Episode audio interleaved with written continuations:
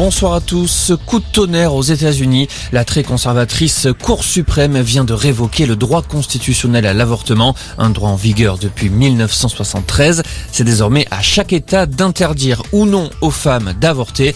Un retour en arrière pour le droit des femmes, selon le spécialiste des États-Unis, Dominique Simonet. Ça implique que partout aux États-Unis, l'avortement n'est plus protégé. Alors ça dépend des États, mais euh, n'importe quel citoyen peut se prévaloir de l'arrêt de la Cour suprême pour euh, l'interdiction. C'est un recul colossal. On est en 2022. L'arrêt de la Cour suprême qui euh, autorisait le droit pour les femmes de disposer de leur corps date de 1973. Et là, on a donc un retour en arrière absolument euh, incroyable. On voit bien quel est l'état de ce pays actuellement qui est extrêmement divisé, qui est tiré en arrière par une minorité euh, ultra conservatrice. Et je dis bien une minorité parce que la majorité des Américains ne sont absolument pas pour l'abrogation de cet arrêt.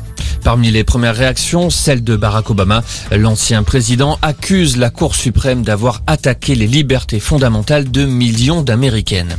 Emmanuel Macron veut des majorités constructives avec l'ensemble des partis de gouvernement.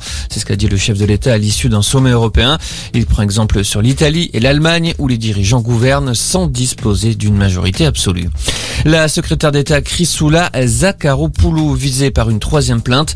Plusieurs témoignages font état d'examens gynécologiques brutaux réalisés par cette spécialiste de l'endométriose.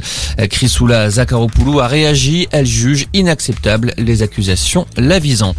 Salah Abdeslam n'a tiré sur aucune victime. Les avocats du principal suspect des attentats du 13 novembre sont à la barre aujourd'hui après deux semaines consacrées à la défense des 14 accusés. Et puis en rugby, où ira le bouclier de Brennus Castres et Montpellier s'affrontent ce soir en finale du top 14 pour succéder à Toulouse. Des retrouvailles entre les deux clubs après la finale de 2018 remportée par Castres. Coup d'envoi 20h45. Voilà pour l'info, excellente soirée.